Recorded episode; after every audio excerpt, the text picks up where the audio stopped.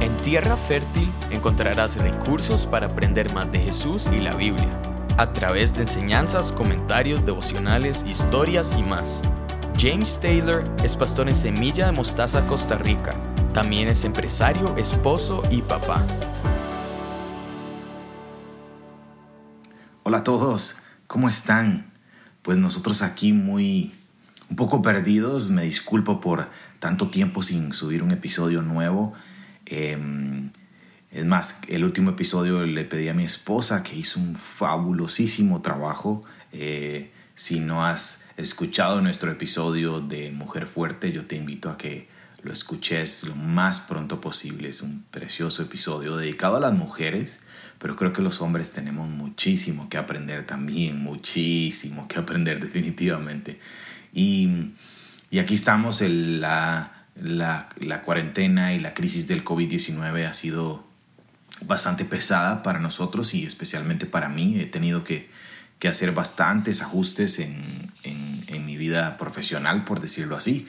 Y, pero aquí estamos, tratando de acomodarnos, de retomar ritmo nuevamente y me comprometo a estar semanalmente en contacto con ustedes eh, en estas conversaciones tan lindas que hemos tenido. Quiero agradecerles nuevamente para por continuarlo escuchando. El podcast se sigue escuchando y, y siguen escuchando los episodios y, y, gracias por compartirlo. Gracias por ser parte de esta aventura tan, tan emocionante.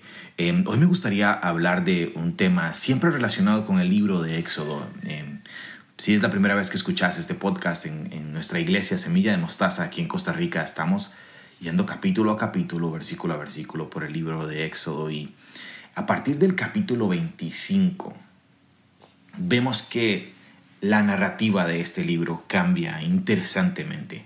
Em, y este libro eh, que, que, viene contándonos esta historia de redención, que viene contándonos cómo Moisés es designado este, esta persona junto con Aarón para ir y decirle al faraón que deje salir al pueblo.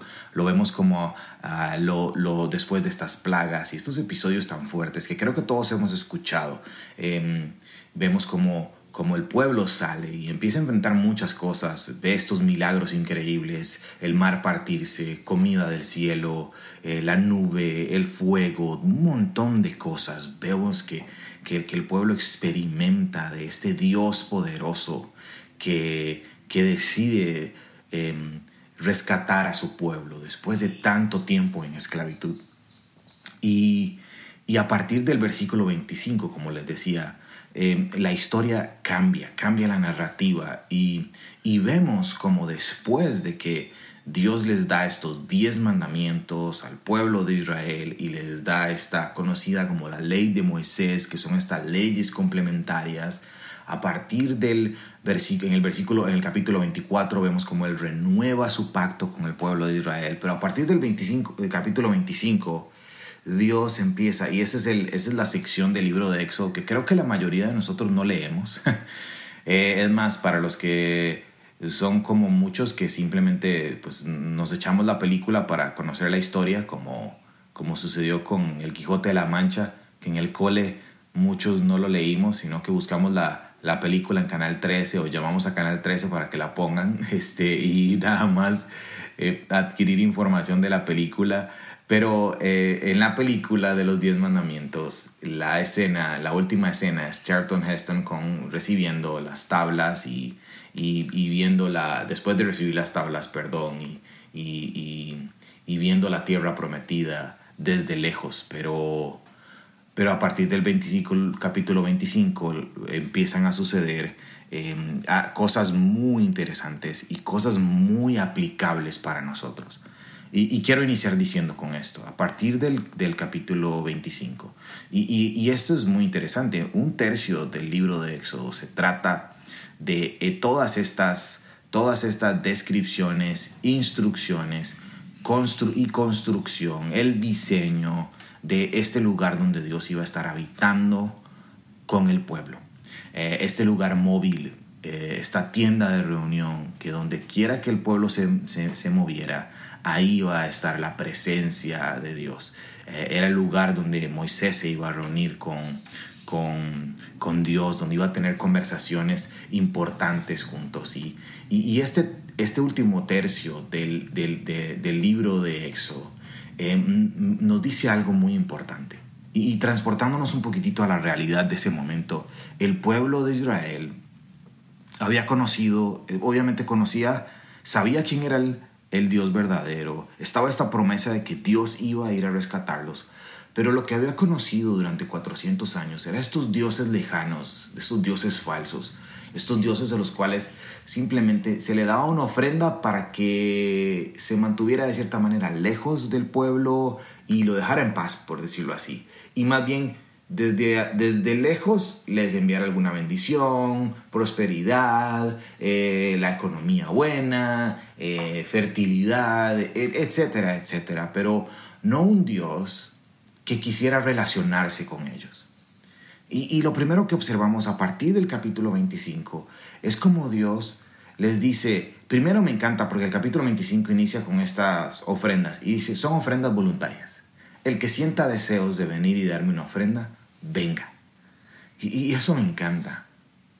Un Dios sin condiciones, eh, sin ponernos condiciones, simplemente decir, vengan, es, en una ofrenda voluntaria. Me habla de cómo Dios empieza, quiere relacionarse con el pueblo de Israel, quiere dar un paso más en serio con la relación que tiene con su pueblo. Y, este, estos capítulos del Antiguo Testamento y todo el Antiguo Testamento me muestra esta imagen de una realidad histórica para hablarnos a nosotros de una realidad espiritual. Y hoy me gustaría recordarte que nuestro Dios es un Dios cercano, es un Dios que quiere estar cerca de nosotros. Y, y le dice a este pueblo, le dice al pueblo de Israel, le dice a Moisés, eh, llegó el momento de que yo esté un paso más en la relación con ustedes, esté cercano a ustedes, así que construyeme este lugar. Primero dice, bueno, tráiganme estas ofrendas voluntarias, que van a ser básicamente todos los, la, gran mayoría de los materiales para construir este lugar. Y, y Dios dice, ok, te voy a dar las instrucciones y empieza a construir este lugar de adentro hacia afuera y le da las instrucciones del arca del pacto conocida también como el arca del testimonio, donde eh, los diez mandamientos, las tablas de los diez mandamientos iban a ser depositados. Después le dice eh, que construyeme esta mesa, que me encanta, que, que, que, la veo como un lugar de trabajo, eh, y este candelabro que nos habla muchísimo, que pudiéramos hablar muchísimo sobre este, sobre este candelabro que el Dios les, les, le, dice, pero, pero me habla de esta, de esta luz también que, que, que, que, se va a presentar en ese, en ese, en ese lugar. En fin, y, y el capítulo 26 vemos cómo, cómo Dios le dice, ok, ahora hazme un tabernáculo, un santuario, un lugar donde mi presencia va a venir y estar con nosotros, y con todo el pueblo de Israel.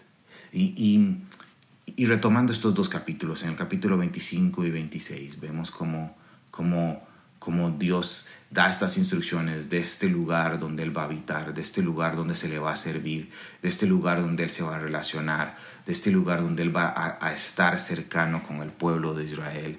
Y, y, la instrucción es construyelo de adentro hacia afuera.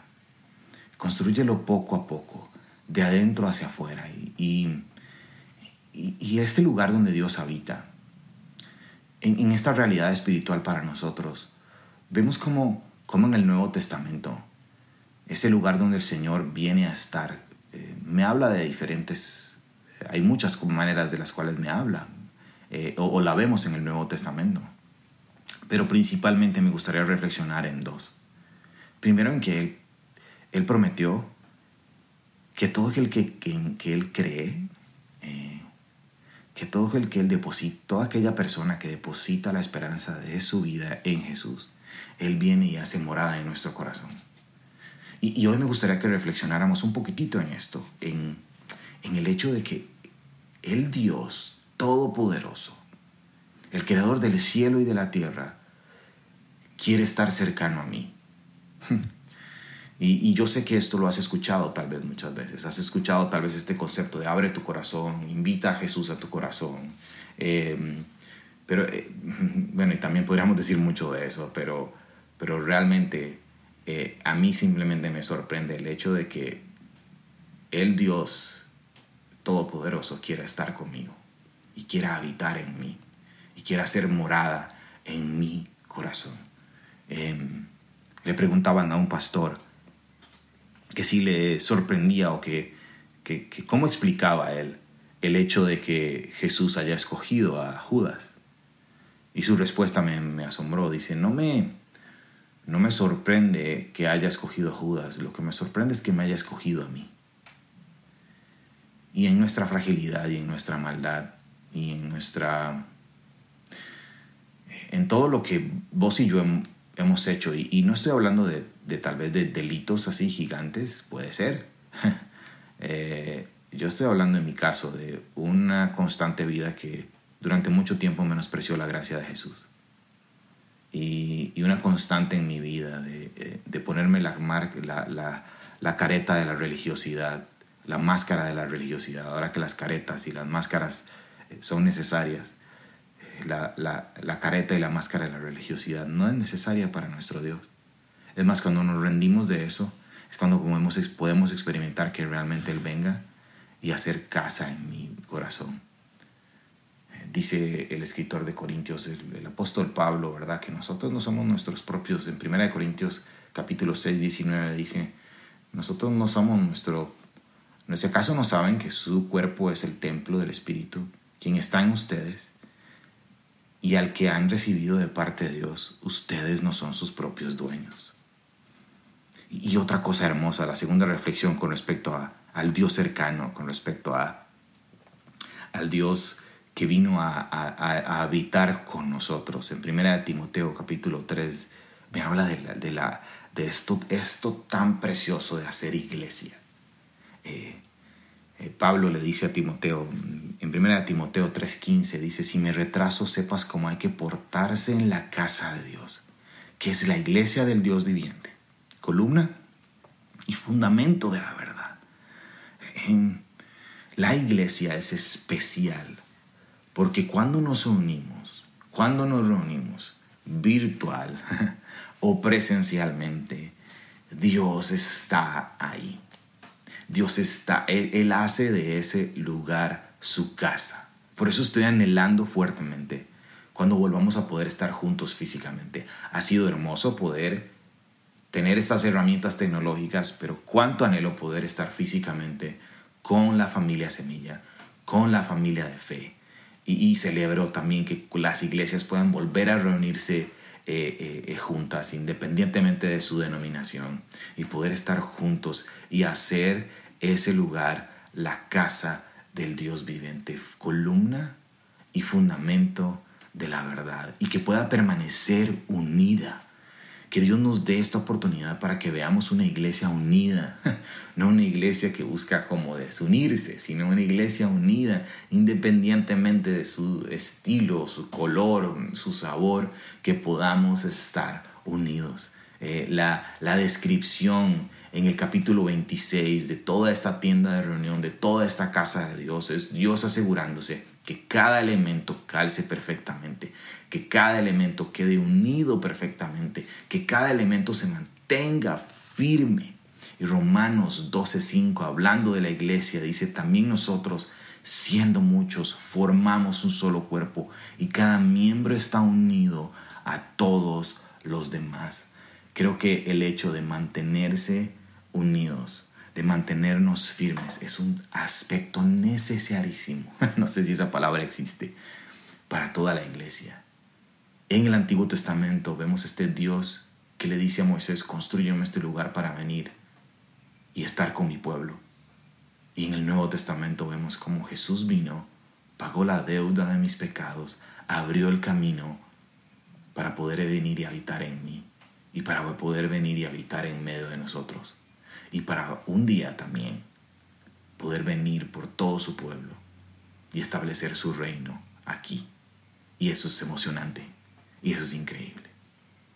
En el capítulo 27 eh, vemos como Dios continúa dando esas instrucciones y ahora, y ahora dice, hay dos, hay, hay, dos elementos más que necesito que diseñes y que construyas.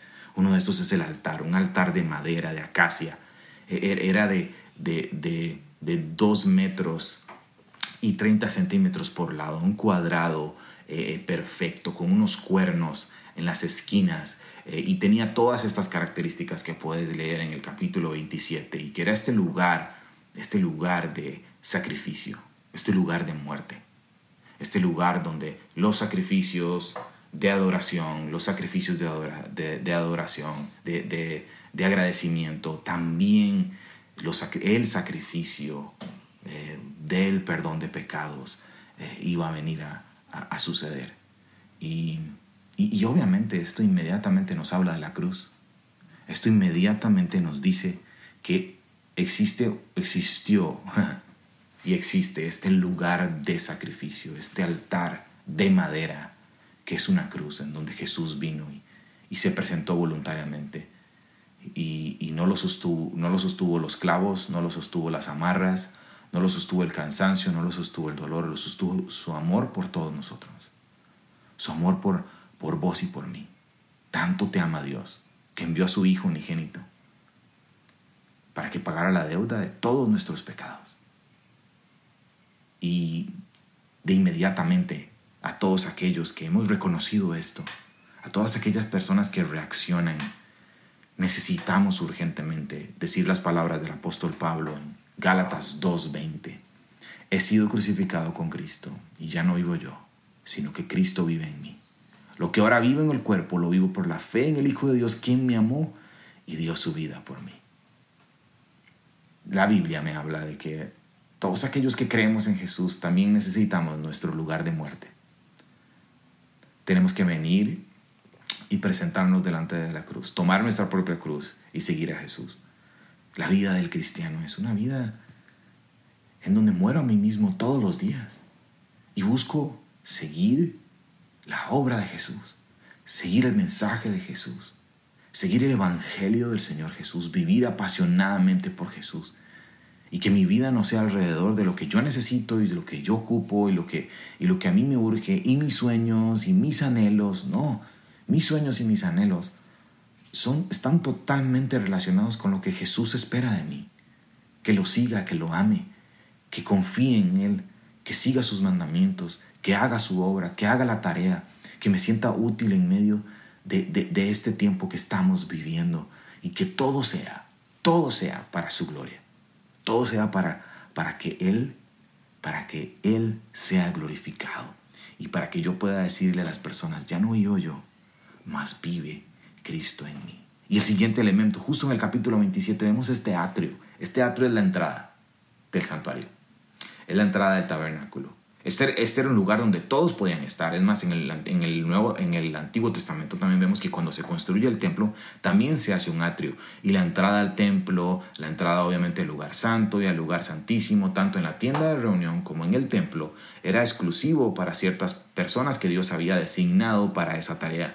Pero todo el pueblo, toda la iglesia, todo, todo todos podían... Eh, estar en los atrios de Dios. Es más, hay salmos preciosos que hablan de ese anhelo del salmista. Hay uno muy famoso, el Salmo 84.10, que dice que eh, eh, mejor es un día en tus atrios que mil fuera de ellas. Prefiero cuidar la entrada de tu casa que habitar entre los impíos. Y, vemos cómo está ese constante deseo por estar cercano en los atrios. Este, los atrios es este lugar de adoración. Y es este lugar de entrada, es este lugar para conocer a Dios, para acercarme a Dios. Y bajo este nuevo pacto que Jesús ha establecido, este nuevo pacto que Él firmó en la cruz, vos y yo tenemos el privilegio de no quedarnos en los atrios, sino venir a la presencia de Dios. Así que entra a la presencia de Dios. Entra. Decidí hacer tu corazón la casa de Dios. Entrégale tu vida, rendite por completo a Él. Él pagó la deuda de tus pecados y entra por sus atrios para conocerlo. Toma tu cruz, empezá a servirle y disfruta de su presencia. Y al final del capítulo 27 hay una orden y dice, traigan aceite puro. Díganle a sus israelitas que traigan aceite puro. Para que las lámparas siempre se mantengan encendidas. Las lámparas de esta tienda de reunión, las lámparas de, este santuario, que siempre se mantengan encendidas. Y, vos y yo necesitamos este aceite.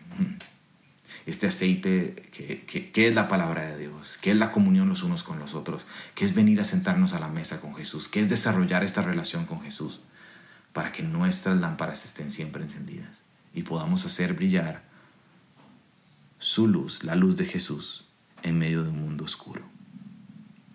Hoy es un buen momento para recordarnos que nuestro Dios es un Dios cercano, que así como al pueblo de Israel le dijo, construyeme una casa, así Él vino a hacer una casa en nuestro corazón, así Él vino a estar cercano con nosotros, así Él viene a relacionarse con nosotros, así Él viene a estar siempre cerca mío, listo, listo para estar, para, para, para ejercer esta dinámica preciosa de darlo a conocer, de conocerlo, perdón, y darlo a conocer.